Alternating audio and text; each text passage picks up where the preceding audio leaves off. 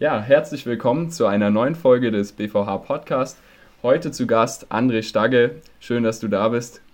Hallo Fabian, schön hier zu sein. Wir haben uns immer überlegt, zum Anfang einen kleinen Fragenhagel zu machen. Das heißt, ich stelle dir Fragen und du versuchst möglichst schnell eine Antwort darauf zu finden. Bist du bereit? Da wäre die richtige Antwort jetzt ja, obwohl die nicht besonders schnell war. Sehr gut. Wie heißt du? André. Woher kommst du? Ursprünglich aus Greifswald. Beschreib dich in drei Worten. Engagiert, motiviert und ergebnisorientiert. Bist du eher ein Frühaufsteher oder ein Langschläfer? Ganz klar Langschläfer. Was ist dein Job in drei Worten? Finanzwissen vermitteln. Technische Analyse oder Fundamentalanalyse? Immer beides. Buy and Hold oder Daytrading? Auch beides. du bist für einen Tag Bundeskanzler. Was würdest du als erstes verändern? Die Steuern senken. Warum stehst du jeden Morgen auf? Weil ich motiviert bin, was für Finanzbildung zu tun. Sehr gut. Das war's auch schon mit dem Fragenhagel. Jetzt kannst du dir wieder mehr Zeit lassen für die Fragen. Ich würde dich einfach mal fragen, wo geht's für dich, äh, wo ging es damals nach der Schule für dich hin? Ich habe ja in der Schulzeit schon zum Wirtschaftsgymnasium gewechselt, weil ich 96 meine ersten Aktien gekauft habe. Damals war ich 13 und habe gemerkt, dass im allgemeinen Gymnasium das Thema Börse und Finanzen und Wirtschaft überhaupt nicht besprochen wurde. Ich war auch beim ähm, sprachlichen Gymnasium, was mir auch nicht so sehr gelegen hat, weil ich kein Sprachgenie bin und bin dann zum Wirtschaftsgymnasium, habe da die 13 Klassen abgeschlossen und bin dann an die Universität in Greifswald gegangen und danach dann zur Universität in Mannheim gewechselt. Wie kam es, dass du dich schon so früh mit dem Thema Aktien auseinandergesetzt hast? Es war, glaube ich, jugendliche Rebellion. Meine Eltern, also ich habe die ersten sechs Jahre noch der DDR mitgenommen. Meine Eltern waren so leidenschaftliche Antikapitalisten. Da hieß es zu Hause immer Scheißkapitalismus vom Papa.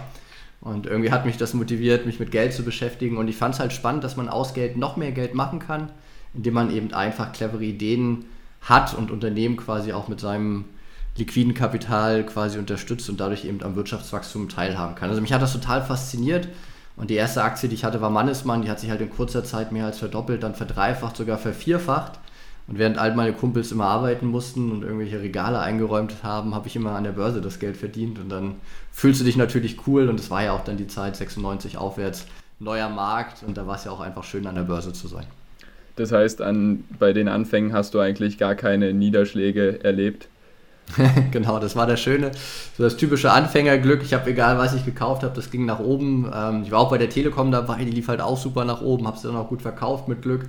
Und Verluste gab es einfach nicht. Also ich kenne eine Welt einfach nur, wo du Aktien entweder als Neumission oder normal gekauft hast. Und wo du dich nur gefragt hast, 10, 15 oder 30 Prozent gewinnen. Also es war eigentlich sicher, dass man mit der Börse nur gewinnen kann. Ja, das stimmt. Ähm, du hast dann BWL studiert. Wusstest du damals schon, was es äh, später mal bei dir werden soll, was für ein Job?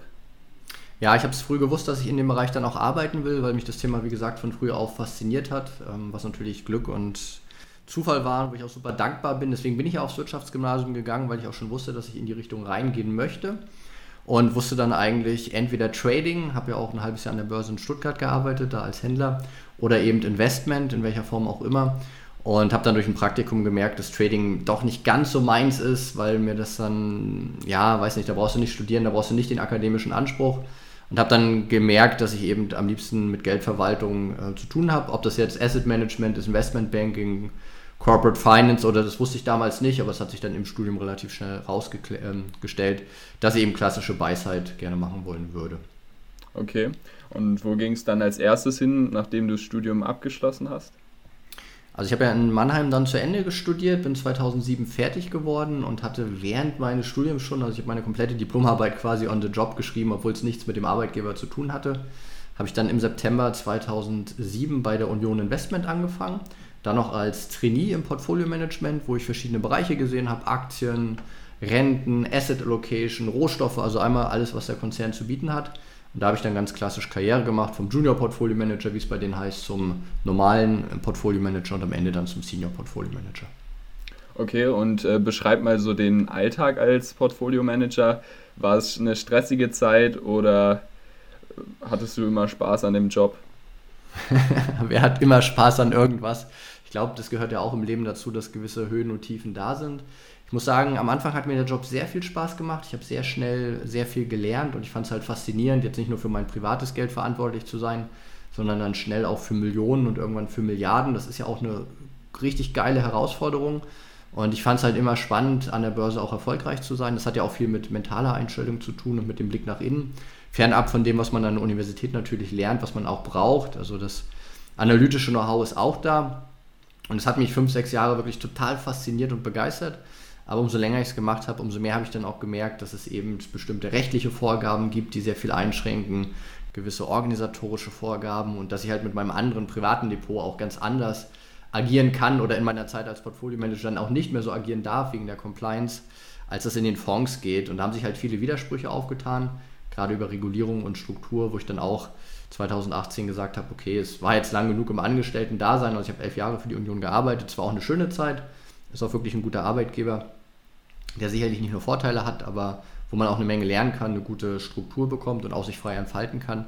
Aber irgendwann war es dann auch ja, nicht mehr genug und dadurch, dass ich eben sehr engagiert bin, auch über den Sport und andere Dinge, habe ich halt gemerkt, dass auch der nächste Schritt dann mal wichtig wird. Okay. Wie ist es eigentlich so, mit so einer so großen Verantwortung umzugehen, wenn du wirklich sagst, dass du Gelder im Milliardenbereich verwaltet hast? Kann man da überhaupt noch ruhig schlafen? Ja, es ist ja immer nicht das eigene Geld und das klingt vielleicht komisch, aber man muss sagen, man gewöhnt sich dran. Es ist ja auch Quatsch zu sagen, dass du als Junior Portfolio Manager oder vorher als Trainee mit zweieinhalb Milliarden in den Ring steigst. Ist ja völliger Blödsinn, sondern ich habe ja angefangen über das Overlay-Management. Das bedeutet, dass ich halt Millionen Budget hatte. Also mein erstes Budget war eine Million Euro. Da bin ich halt zu meinem damaligen Chef gegangen nach dem Trainee-Programm und habe gesagt, ja, ich komme vom Trading, ich war an der Börse, ich habe Spaß, ich habe gute Handelsstrategien und bin eben auch emotional in der Lage, das gut umzusetzen, um Alpha, so heißt es in der Fondsindustrie, also mehr Ertrag zu verdienen. Und gib mir doch einfach mal eine Million Euro an Budget. Das heißt, ich darf eine Million verlieren. Und das ist damals ein 2 Milliarden Fonds gewesen. Also das ist Peanuts für den. Das klingt jetzt auch ein bisschen arrogant, aber das sind halt große Zahlen, mit der die Fondsindustrie da einfach umgehen darf. Und dann hat das gut geklappt. Ich glaube, ich habe 8 Millionen im ersten Jahr im Overlay verdient. War auch ein sehr gutes Jahr damals auch mit der Lehman-Krise mit sehr schönen Trading-Opportunitäten. Und dann wächst du so rein und dann hatte ich erst einen eigenen Fonds und dann war ich eben mit einem Kollegen zusammen für die anderen Fonds verantwortlich, die dann auch sehr stark gewachsen sind, weil es Mischfonds waren, wo Aktien und Renten drin waren, die ja eben auch von dieser ganzen Asset Price Inflation sehr stark profitiert haben. Und dadurch gewöhnt man sich dran. Es ist Quatsch zu sagen, dass einen das nicht emotional berührt, weil man weiß schon, wie viele Millionen gerade gewonnen oder verloren wurden. Aber man denkt eben auch sehr stark in relativen Terms, also im Vergleich zur Benchmark. Und man denkt dann eben auch sehr stark irgendwann in Basispunkten. Also du gehst dann nicht morgens ins Büro rein und sagst, oh Gott, gestern wieder zwei Einfamilienhäuser gewonnen oder verloren und jetzt gerade wieder ein Auto in der Minute weg, sondern du hast eine gewisse professionelle Distanz. Und das finde ich halt im Trading auch generell wichtig, so bilde ich es ja auch aus. Natürlich, Geld ist ein sehr emotionaler Faktor, wir werden damit groß, es erzeugt sehr viele Grundängste. Aber umso mehr du verstehst, wie du Geld professionell verwaltest und dich selber auch managst, also in der Psychologie spricht man von Emotional Regulation, umso leichter fällt es dir auch eine respektvolle Distanz zu wahren. Also Leute, auch egal ob privat oder institutionell, die das zu dicht an sich ranlassen, gerade wenn sie dann Verluste machen, was in dem Geschäft ja zwangsweise immer passieren wird irgendwann, die haben Probleme und in dem Moment, wo du dich auf den Prozess fokussierst und auch eine gewisse Distanz hast, ist es relativ einfach, sich an seinen Plan zu halten, indem du eben gute Strategien hast, die sauber umsetzt. Und deswegen war es emotional für mich nie so, dass ich nachts aufgestanden bin und gedacht habe, oh Gott. Aber es waren natürlich Situationen dabei. Ich habe Brexit live getradet in der Arbeit, in der Nacht. US-Wahl hatten wir jetzt gerade, die habe ich dann 2016 am 8. November auch live getradet. Äh, man ist dann abends mal bei einer Fettentscheidung drin, man hat einige Crashes miterlebt und natürlich weiß man dann auch, wenn der Fonds mal 50 Millionen verliert an einem Tag, aber damit geht man um und das kann man, glaube ich, auch managen. Wichtig ist halt auch wie im privaten Trading, das baut sich auf, das wächst. Also nicht von heute auf morgen die Beträge, sondern langsam reinwachsen. Und da habe ich eben viel für mich gelernt, viel auch von den Kollegen. Und dadurch war es nie so, dass ich nachts nicht schlafen konnte. Okay, sehr gut. Hast du dir denn auch so Grundsätze überlegt, wie du handeln willst? Und äh, kann man das vielleicht auch aufs private Investieren anwenden? Absolut. Also das ist ja auch die Grundlage meiner Ausbildung. Ich bin sehr stark auf dem Thema Strategie und Umsetzung fokussiert. Ich glaube daran, dass du emotional und ohne eine Strategie, die dir irgendwo einen Rahmen gibt, an der Börse sehr schnell Schiffbruch erleiden wirst. Einfach weil dann deine Emotionen zu stark Kontrolle gewinnen. Das heißt, mein Investmentprozess ist so aufgebaut und hat sich über die Jahre immer wieder entwickelt, dass ich dieses ATM-Modell lebe. Was bedeutet das? A ist für mich der Analyst, T ist der Trader, der es umsetzt und M ist der Manager. Und so habe ich eben auch meinen eigenen Investmentprozess in der Fondsgesellschaft gelebt. Du hast natürlich gewisse Vorgaben durch ein Haus, die nicht immer unbedingt die besten Ergebnisse erzeugen, weil Performance am Ende für mich ein Einzelsport ist. Also Analysen kann man als Team besprechen, man kann sich über Aktien und Indizes und Makro überall Gedanken machen, aber am Ende Performance lässt sich nicht teilen, einer muss die Entscheidung treffen, so ist es eben. Der kann sich Hilfe holen, aber er muss alleine für die Entscheidung dastehen und gerade stehen. Ähnlich wie beim Fußball auch, man sagt immer gerne, meine Mannschaft hat gewonnen, aber das blöde Team hat verloren so ist es im Fondsmanagement auch. Deswegen, ich habe einen ganz, ganz klaren Prozess, ich habe ganz klare Analysen, die teilweise sehr einfach sind, aber gut funktionieren. Und dann sage ich aber in diesem Rahmen, also man spricht hier auch von einem regelbasierten Anlageprozess, nicht regelgebunden, das wäre eine völlig automatisierte Umsetzung, sondern in diesem regelbasierten Prozess habe ich ganz klare Analysen. Also eine ganz einfache ist zum Beispiel Halloween-Effekt. Im Sommer steigen Aktien statistisch und kausal weniger als im Winter. Jetzt hat der Winter angefangen am 1.11. und bumm, gehen die Aktien wieder überproportional nach oben. Das sind so ganz simple Prozesse, an die ich mich halte. Wohl wissentlich, dass mein Trader dann einen gewissen Freiraum hat, auch nach Bauchgefühl durchaus entscheiden darf. Das kommt aus der Erfahrung. Und der Manager am Ende in diesem Dreiklang das ein Stück weit auch vertreten muss. Also was natürlich auch nicht geht, dass ein Trader, egal ob jetzt privat oder eben im institutionellen Kontext, dass er jetzt viel zu großes Risiko eingeht. Da würde die Fondsgesellschaft auch den Kopf abreißen. Wenn du da eine Million Risikobudget hast und dann 10 Millionen verlierst, dann bist du deinen Job los oder irgendwelche gesetzlichen Vorgaben nicht einhältst. Im Privaten kannst du ja an einem Tag theoretisch alles verlieren oder dein Konto verdoppeln. Und dafür ist eben dieser Manager da, denn eine wichtige Lektion ist eben auch, das Fondsmanagement zu lernen ist, dass es ein Geschäft ist und dass es aber auch sehr viel mit Unternehmertum zu tun hat und das ist in Deutschland nicht unbedingt bei jedem so verankert. Deswegen sei dir bewusst, wenn Börse für dich ein Hobby ist, kostet ein Hobby Geld, so ist es einfach. Wenn Börse für dich professionell ein Geschäft ist, dann gibt es eben einzelne Dinge, die auch keinen Spaß machen, wie so ein Trading-Tagebuch, wie ein Trading-Handbuch, wie eben diese Prozesse zu entwickeln und umzusetzen. Und daran habe ich mich eben sehr stark professionell als Fondsmanager, aber jetzt eben auch als privater Investor und Trader orientiert. Und zu der Frage Technik oder fundamental, ich vereine das immer gerne oder Trading und Investment das auch. Als Portfolio-Manager habe ich eben auch gelernt, aus dem Investment heraus ein Trading-Portfolio aufzubauen. Ich würde jetzt nie Daytrading machen im eigentlichen Sinne, aber wenn ich eben ein Investment-Portfolio habe und das mit Strategien absichern kann, vielleicht auch im kurzfristigen Bereich, dann mache ich das gerne und wenn da eben Zusatzerträge bei rumkommen, dann ist das auch okay. Okay.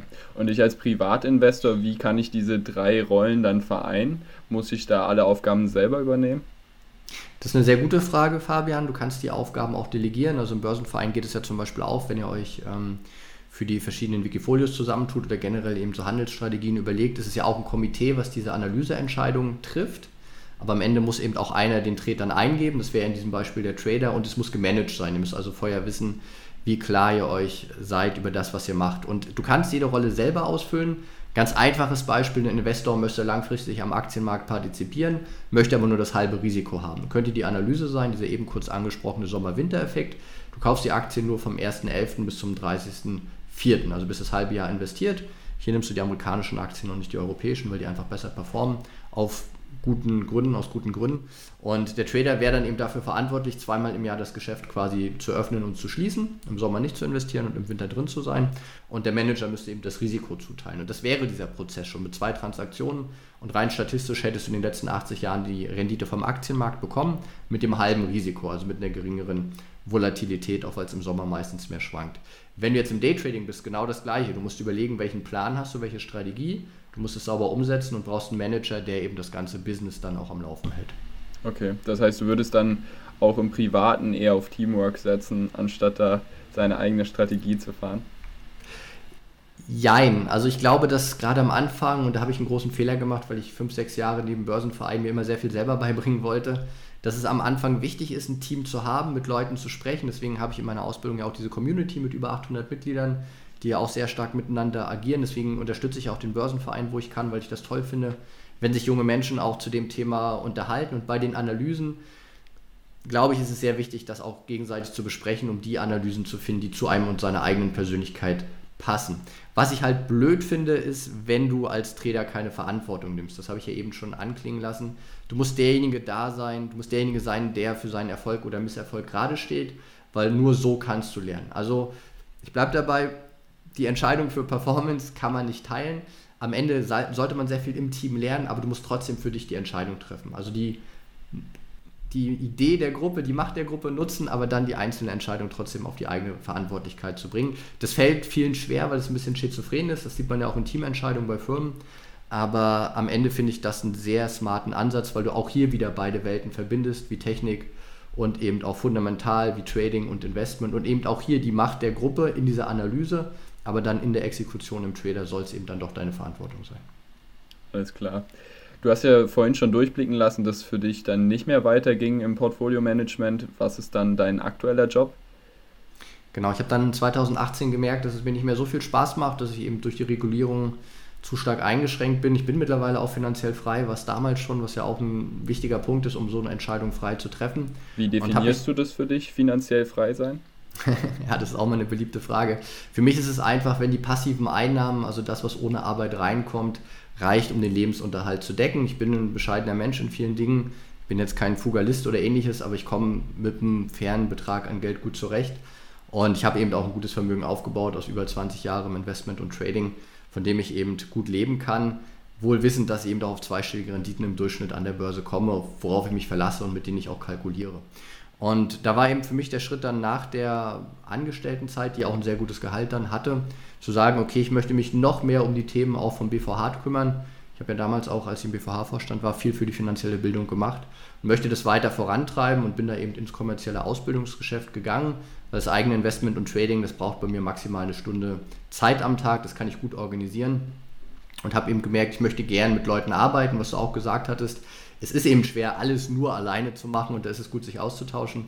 Und deswegen habe ich eben angefangen auszubilden. Außerdem habe ich noch eine Fintech GmbH mit einem Freund zusammen gegründet, wo wir auch einen Signaldienst haben und wo wir entsprechend auch algorithmische Software entwickeln, die vollautomatisiert eben den Börsenhandel betreibt wo wir auch seit mittlerweile zweieinhalb Jahren Referenzdepot haben, was 70% im Plus steht, mit 17% Drawdown, also auch mit sehr guten Kennzahlen, was alles transparent im Internet ist. Eben auch genau mit diesen Ideen, Strategien und Umsetzungen. Hier setzt der Algorithmus um, also der Trader wäre quasi die Software. Die Analysen kommen von mir, das sind eben sieben einfache Handelsstrategien, die ich ausbilde. Und der Manager, also in dem Fall derjenige, der die Software dann erwirbt und laufen lässt, das ist derjenige, der einfach nur allokieren muss und sagen muss, ich setze jetzt 10, 20 oder 50.000 Euro ein. Das funktioniert auch ganz gut, ist natürlich auch eine Konkurrenz zur Fondswelt ähm, und hat eben nicht diese ganzen Vorgaben, was ich auch spannend finde. Und deswegen war so für mich vor zwei, zweieinhalb Jahren der Schritt in die Selbstständigkeit, ins Unternehmertum. Und finde es auch spannend, weil man sich da viel entwickelt, wie ja im BVH und im Börsenverein auch. Das ist einfach nochmal anders. Also es ist ein anderes Leben, es ist ein anderes Miteinander, es sind andere Gespräche als wenn du angestellt bist, mit vielen Vorteilen, vielleicht auch mit kleinen Nachteilen. Aber ich kann jedem nur raten, jetzt mit der Erfahrung auch, irgendwann in seinem Leben das mal auszuprobieren, wenn man diesen innerlichen Drang spürt. Wenn nicht, auch völlig okay. Aber dadurch, dass ich mich anfänglich auch als ergebnisorientiert definiert hatte, war es mir einfach wichtig, mal zu gucken, was kannst du in dem Bereich machen, wie kannst du mit Leuten arbeiten, was für Ergebnisse kannst du auch erzielen, weil ich möchte keine Leute haben, die bei mir in der Ausbildung Geld ausgeben, sondern ich möchte Leute haben, die Geld besser investieren und diese Ausbildungsinvestments dann sehr schnell reinholen da bin ich eben stolz auf die Ergebnisse mit diesen Strategien, die ich den Leuten beibringe, mit auch einer ganzen Menge Software. Ich habe zum Beispiel ein Bloomberg-Terminal privat, das kostet äh, zweieinhalbtausend Dollar. Und das sind natürlich auch Dinge, die wir in die Ausbildung mit reinstecken. Wir haben diese ganzen Strategien, die habe ich über Jahre entwickelt, die beruhen auf ganz, ganz tollen Ansätzen. Und dieser Halloween-Effekt ist sicherlich was Bekanntes, aber nur die Spitze vom Eisberg. Und da finde ich einfach, es gibt so viele Privatanleger, die in Deutschland Dinge falsch machen. Es gibt aber auch so viele, die gar nichts machen, was ja noch falscher ist. Und dagegen möchte ich eben genau wie der BVA ein Stück weit arbeiten. Und das treibt mich morgens tatsächlich aus dem Bett. Ich verdiene damit auch Geld, ganz klar, mir macht das auch Spaß, aber ich glaube, dass ich da ein unwiderstehliches Angebot im deutschen Markt auch geschaffen habe. Einfach weil ich Hochschuldozent bin, weil ich eben die Jahre im Fondsmanagement habe und weil ich eben dafür brenne und deswegen ist das mein aktueller Stand und könnte mir auch momentan nicht vorstellen, zurück ins Arbeitsleben zu gehen, obwohl es jetzt vor einiger Zeit auch ein Angebot aus London gab vom Hedgefonds, auch mit einem sehr guten Gehalt, aber habe ich relativ schnell abgelehnt, war dann weniger so meins. Ja, sehr, sehr schön. Steht das Bloomberg Terminal dann bei dir im Wohnzimmer rum und läuft Tag und Nacht oder hast du das schon klar getrennt und ins Arbeitszimmer gestellt? Das steht schon im Arbeitszimmer, aber es hat einen gewissen Suchtcharakter. Ich habe es jetzt auch noch nicht so lange und man muss schon gestehen, ähm, ich habe es ja elf Jahre auf der Arbeit dann auch genutzt und wenn man sich einmal mit der Software so ein bisschen eingearbeitet hat, es ist einfach so ein mächtiges Tool. Du kannst da so viel rausfinden und du kannst auch so die Zeit verdaddeln. Also wenn du anfängst, irgendeine Aktie zu analysieren, Wahnsinn, ja. Irgendwann hast du so quasi jeden Facebook-Account der Mitarbeiter quasi quer gelesen. Nein, Spaß, aber du hast halt wirklich alle Kennzahlen und es ist einfach brutal. Du kannst so viel Backtesting machen, du hast so eine Informationsflut. Mittlerweile hat das Bloomberg über 25.000 Funktionen und ich kenne vielleicht 1000 davon und bin sehr gespannt, auch die anderen kennenzulernen. Du hast eine Schnittstelle, also ich will jetzt kein Loblied auf die Software singen, aber es ist schon ein sehr, sehr mächtiges Tool und da merkst du eben auch, wenn du im privaten Ausbildungssektor bist, ähm, deswegen nichts gegen Charttechnik, aber wer dann eben nur einen Chart irgendwie zeichnet und sich gar nicht mit den anderen Komponenten wie Saisonalität oder fundamental beschäftigt, der gibt vielleicht ein bisschen was an Informationen aus der Hand. Wenn er das bewusst macht, ist es auch okay. Aber ich glaube auch mathematisch, statistisch und auch kausal zeigen zu können, dass so eine Verquickung von allem bessere Ergebnisse erzielt. Und das ist eben zu der Grund auch, warum ich einen integrativen Investmentprozess habe. Okay. Denkst du, dieses automatisierte Investieren, wie es deine Software macht, wird so die Zukunft vom Investieren darstellen? Oder denkst du, dass auch das aktive Fondsmanagement, wo wirklich äh, Fondsmanager hinter sitzen, weiterhin bestehen wird? Ich habe einen schönen Spruch neulich gelesen, der passt ganz gut in unsere Fintech GmbH, der beantwortet deine Frage. Und zwar ging es darum, wann sich eine neue Software durchsetzt oder generell was Neues, was gut ist und was besser ist, weil das ist für mich das automatisierte Handeln, ist für mich definitiv von den Erträgen, von den Kosten, von den Strukturen besser als ein aktiver Fonds. Und der Spruch war so grob, es setzt sich erst dann durch, nicht weil die neuen Anwender alle begeistert sind, sondern weil die alten Anwender sterben. Und das ist gerade im Fintech, wo es ja eine sehr schnelle Disruption gibt, ist das ein sehr spannender Spruch und ich glaube fest daran, das aktive Fondsmanagement hat in Deutschland 3000 Milliarden Assets, also 3 Trillionen versammelt. Ist zwei Drittel davon institutionell, ein Drittel im Privatfondsbereich. Das wird nicht aussterben und unsere Software muss natürlich betrieben werden. Die braucht einen Server. Das ist am Ende 15 Minuten händischer Aufwand und dann ist das Ding gegessen und es hat ein Zehntel von den Kosten, die ein aktiver Fonds hat. Aber die Menschen sind noch nicht in der Masse dafür bereit. Deswegen es wird die nächste Generation auch aktives Fondsmanagement geben. Aber es wird sich auf zwei Generationen immer mehr in die Digitalisierung reinsetzen, wohl wissentlich, dass dann vielleicht diese Ertragsquellen, die wir nutzen, auch gar nicht mehr so stark da sind, weil das ist ja auch das Schöne im Portfolio-Management, kein Tag ist wieder andere, die Märkte verändern sich und da muss die Software eben auch gewartet werden. Kurzum, aktives Asset Management wird es die nächsten 50 Jahre noch geben, aber die Chancen und das Wachstum im passiven Bereich, aber auch in diesem elektronischen Bereich, von dem ich gesprochen habe, zum Beispiel über Expert Advisors oder auch über andere Algorithmen, das wird stark und schnell wachsen. Das wird auf jeden Fall schneller wachsen als das aktive Management. Okay. Gibt es auch Möglichkeiten für mich, eine automatisierte Strategie zu machen, ohne eine Software zu nutzen? Also als äh, Studierender sich einfach eine Strategie zu überlegen? Ich weiß ja, dass die Damen und Herren im BVH und den Börsenvereinen alle sehr, sehr clever sind, viel auch Möglichkeiten mit Programmierung haben. Heutzutage, das kann ich dir sagen, es ist so einfach, eine eigene Software zu bauen. Ähm, es gibt so Expert Advisor Bilder, das ist so quasi ein Klicksystem, das ist nicht 100% stabil wie unsere Software, aber sich da über einen MetaTrader oder auch über NinjaTrader einfache Algorithmen zunutze zu machen, ist sehr, sehr leicht möglich. Man sollte ein paar Anfängerfehler vermeiden, aber wer da Lust auf solche Themen hat, ich kann nur dazu einladen, da wirklich auch selber in dem Bereich was zu lernen. Das sind auch Märkte und Berufe der Zukunft. Also mein Geschäftspartner ist Softwareentwickler, er setzt eben meine Kompetenz im Portfolio-Management um und das ist toll, was er kann, das ist toll, was möglich ist. Das habe ich früher auch nie gesehen. Und gerade für junge Menschen, da gibt es ja so viel über R, über Python. In Bloomberg kannst du auch schon programmieren, die haben eine neue Schnittstelle. Also das ist die Zukunft und da kann man auch mit ganz, ganz wenig Aufwand was machen und eine Software selber schreiben. Am Ende ist es vielleicht auch nicht für jeden nötig und vernünftig. Und die Botschaft beim BVH lautet ja immer investieren, investieren und investieren. Einfach mal dabei sein hilft und besser geht immer, aber ich glaube, das kommt dann auch mit der Zeit. Aber man kann sehr viel, sehr, sehr, sehr viel damit machen.